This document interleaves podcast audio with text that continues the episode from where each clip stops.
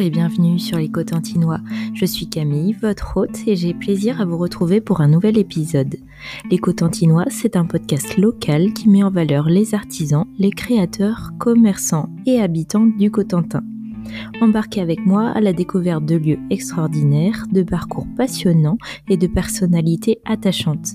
Écoutez, partagez et vivez le Cotentin.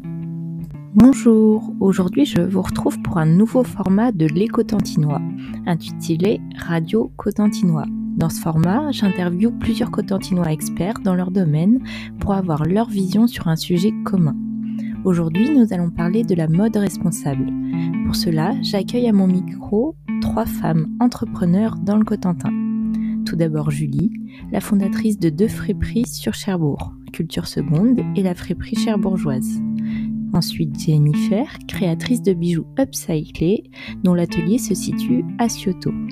Et enfin Besté, teinturière qui propose des ateliers de teinture végétale et d'écoprine, qui a également écrit un ouvrage sur le sujet et vend ses créations dans sa jolie boutique de Cherbourg.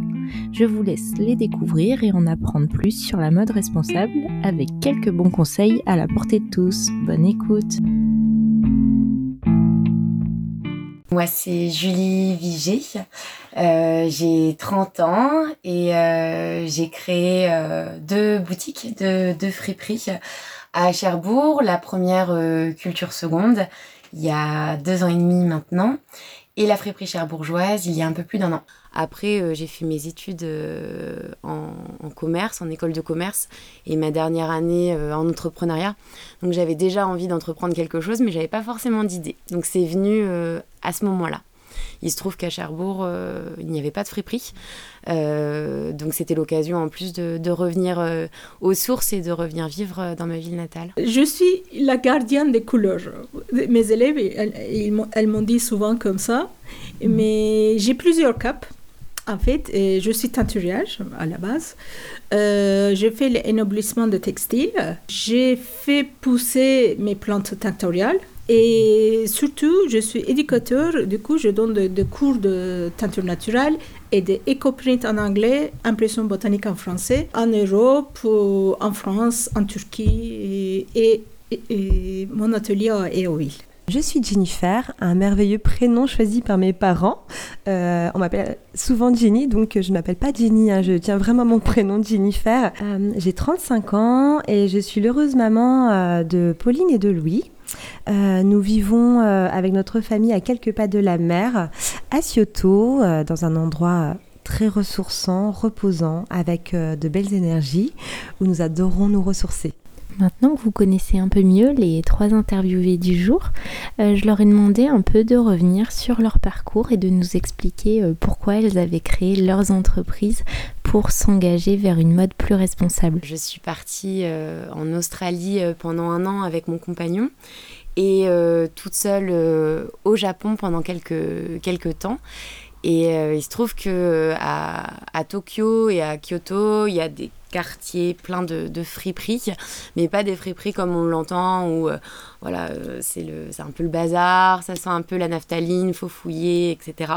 Euh, sont vraiment des, des, boutiques comme des boutiques de neuf, mais c'est de la seconde main. Donc c'est vrai que l'idée m'est venue de là. Dans, les boutiques, et c'est les, valeurs que je veux donner, euh, je veux donner à la société, c'est euh, d'avoir des vêtements qui sont euh, sélectionnés, une pièce qui est finalement en parfait état, de seconde main mais en parfait état. Des pièces de marque, même si c'est ce que je cherche aussi. Culture seconde, la première boutique que j'ai ouverte, c'est vraiment des vêtements très sélectionnés.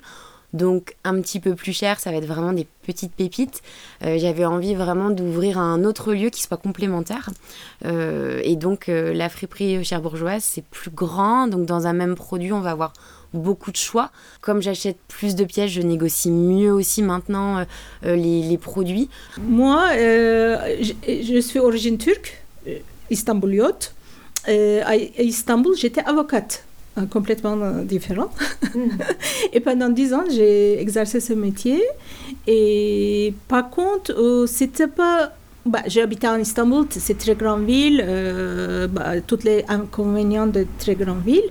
métropole, on peut dire Istanbul c'est une métropole aussi. Euh, je voulais changer ma vie, je voulais vivre avec la terre en harmonie et avec mes, propres valeurs. Euh, qui est avocate, ça ne correspond pas du tout. Et mon mari est français et puis il est parisien à la base. Mais on ne voulait pas habiter dans une grande ville. Du coup, euh, on est venu faire une petite visite euh, ici, dans le Manche. Et bah, je, je, suis tombée amoureuse. C'est très beau, bel paysage. C'est toujours vert, euh, un peu isolé, un peu sauvage. En fait, ma passion, c'est des plantes.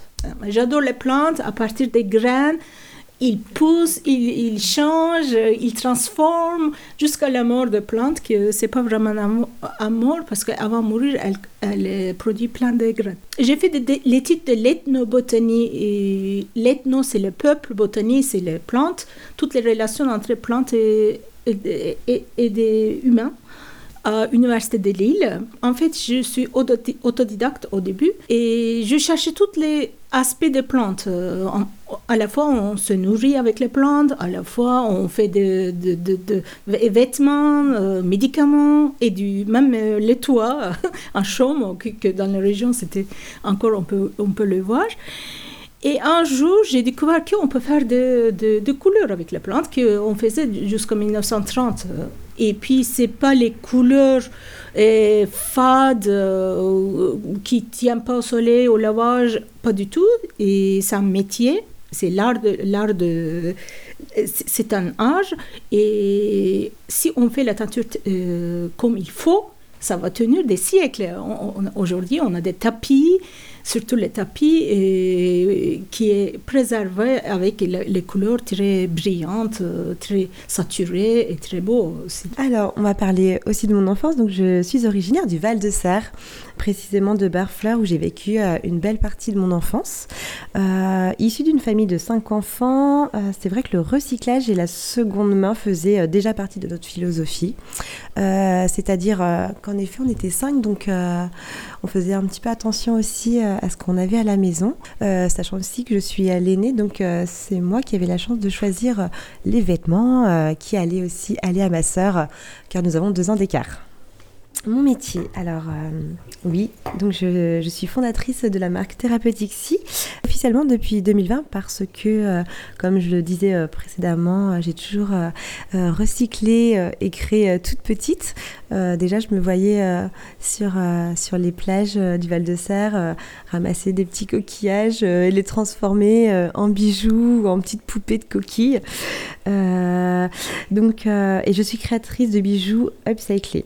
Au travers de leur entreprise, elles luttent toutes les trois pour la surconsommation et défendent des mêmes valeurs qui sont autour euh, du partage, de valeurs plus éthiques et plus responsables. Et elles nous parlent un peu de comment euh, pour elles peut évoluer la mode pour aller vers quelque chose de beaucoup plus vertueux. Alors la mode écologique et responsable, donc déjà euh, va y il va y avoir les vêtements euh, de, de, seconde main, euh, donc ça va être réutilisé, réemployer un vêtement qui a déjà servi ou des fois non, on peut être également acheter des vêtements qui sont, qui sont neufs mais qui vont être produits de manière éthique, que ce soit dans l'embauche des salariés ou que ce soit dans les, dans les textiles utilisés. Imaginons, je vais chiner une pièce Zara, par exemple, qui fait partie des marques aujourd'hui de fast fashion. La pièce, à partir du moment où elle est réemployée pour moi, euh, elle, est, elle est éthique, même si c'est du Zara, parce qu'il faut mieux la réemployer plutôt euh, que de la jeter. Euh, j'avais quelques chiffres comme ça en tête. Ben, déjà, l'industrie textile, c'est la deuxième la plus polluante au monde. Il faut savoir que 73% des matières premières finissent en déchets. Je crois aussi que c'est quand même la fin des hypermarchés et de la surconsommation quand on voit que que Carrefour ferme aujourd'hui euh, deux hypermarchés. Je crois qu'on on, est de moins en moins là-dedans aussi. On, veut aller euh, plus vers le, local, le simple. Et toutes les fast fashion euh, basées, hum, les textiles de, fast fashion basés sur le pétrole, pétrochimie. En fait, toutes les polyester acryliques, c'est les dérives de pétrochimie. Et déjà, on parle dans 50 ans, il n'y a plus de pétrole et c'est polluant. Euh, c'est pour ça que j'utilise que des euh, textiles naturels le lin, c'est noble. C'est très euh, agréable à porter. En plus, il est complètement biodégradable. Euh, ça pousse très bien en France. Euh, malheureusement, il n'y a plus filière. tout le, le lin de France qui part en Chine, mais ça, viendra. Et chanvre aussi. traditionnellement, en France, il, était cultivé pour faire de, plutôt embourrage ou pour isolation, etc. Mais c'est tout à fait possible de faire des vêtements en plus et les vêtements euh, costauds qui, qui, durent très longtemps. Et quand vous regardez les, conditions de travail, ben, il y a tout dans les, les chaînes, tout, tout est problématique. Et vous, 2013, il y a Rana Plaza, peut-être vous, avez entendu, au Bangladesh. C'était huit étages. En fait, les conditions de travail, c'était tellement horrible et ce bâtiment est, est, effondré. Et puis, il y avait 1500 morts, 2000 blessés, etc. Depuis ça, euh, les grandes marques... Euh, les grandes marques, mais fast euh, fashion, ils ont commencé à faire un petit peu attention parce que c'est nous qui demandons ça. C'était tellement catastrophique et quand tu demandes la question qui est, si c'est un enfant qui a créé mon, vêtement, tu sens pas très belle. Euh, c'est pas éthique et c'est pas responsable. On, est tous connectés et on doit être responsable de, de tout le monde, même euh, un enfant de Bangladesh. Ça nous intéresse aujourd'hui. Elle nous partage aussi quelques conseils pour mieux consommer chacun à notre échelle. Il y a une réflexion à trouver sur euh, euh, ben, qu'est-ce que j'ai vraiment besoin, que mon armoire n'est pas euh, blindé de vêtements. Ben, dans ce cas, euh, si j'ai envie d'avoir d'autres vêtements, ben, pourquoi pas faire du troc, pourquoi pas faire des vide dressing, pourquoi pas vendre sur Vinted ou dans un dépôt. Puis euh, au-delà du fait d'en avoir besoin, est-ce que j'en ai vraiment envie? Que les vêtements qu'on n'utilise plus, euh, ben, pour le coup, c'est de, de le détourner de son usage ou de, de le donner à, en premier lieu aux copines. voir si ça intéresse quelqu'un. Et après, oui, en effet, de pouvoir le donner à une association euh, qui, euh, du coup, en fera bon usage pour le réparer et lui redonner une deuxième vie. Euh, ça peut être aussi tout simplement de le réparer. Voilà, si c'est vraiment un, vêtement qu'on a aimé en se disant, bah, c'est pas parce qu'il a juste une imperfection qu'on va pas le remettre, de le réparer aussi. et pour les bijoux, c'est pareil. Pour les bijoux, comme je le disais encore tout à l'heure, un bijou qui ne sert plus, voilà, déjà, il faut être prêt à le donner parce que chaque bijou a son histoire. Et de se dire euh, voilà est-ce que ça intéresse euh, du coup euh, la famille avant? Parce qu'il y a des héritages aussi mes amis. Et après, au-delà de ça, de pouvoir le donner à des, des associations ou des entreprises comme Thérapeutique qui en fera bon usage et redonnera une vie, en tout cas, à ce bijou. C'est possible de vivre sans être victime de, fashion victime, en fait et acheter moins mais mieux. Comment, comment on fait avec notre nourriture? Mange moins mais mieux. C'est, la même chose en fait. Jennifer nous confirme que la mode est vraiment accessible à tous en termes de prix mais aussi de look. Que si on chine bien, qu'on prend le temps, parce que dans ces moments-là, il faut vraiment prendre du temps quand même. Tu peux vraiment trouver ce qui te correspond. À partir du moment où tu sais quelles pièces te vont, euh, euh, tu peux euh, trouver facilement ton style à petit prix. et puis la mode, de toute façon, ça revient, ça part, ça revient, ça part. Enfin, je vois Pauline aujourd'hui, la mode, en fait, c'est moi ce que je portais quand j'étais beaucoup plus jeune. moi, ce que j'adore porter, c'est ce que ma mère portait auparavant, tu vois. Et ce qui est chouette dans les friperies, c'est que c'est ça, en fait, t'as vraiment mais tout. Je leur ai aussi demandé quelle était leur pièce favorite. Alors, bah, ça change régulièrement. C'est ça qui est très compliqué pour moi bah, de travailler dans des boutiques de seconde main. Et en plus c'est moi qui a le, le rôle d'aller d'aller chiner. Donc on va dire que ça change un peu toutes les semaines. Mais actuellement c'est un petit pull tricoté euh, à la main euh, forcément handmade, euh, rose, en coton et en laine. La laine, c'est, tu peux porter toujours, ça te garde chaud, il est doux, les couleurs sont magnifiques, il apprend très bien la teinture, et puis c'est complètement renouvelable. Du coup, j'adore la, matière. Euh.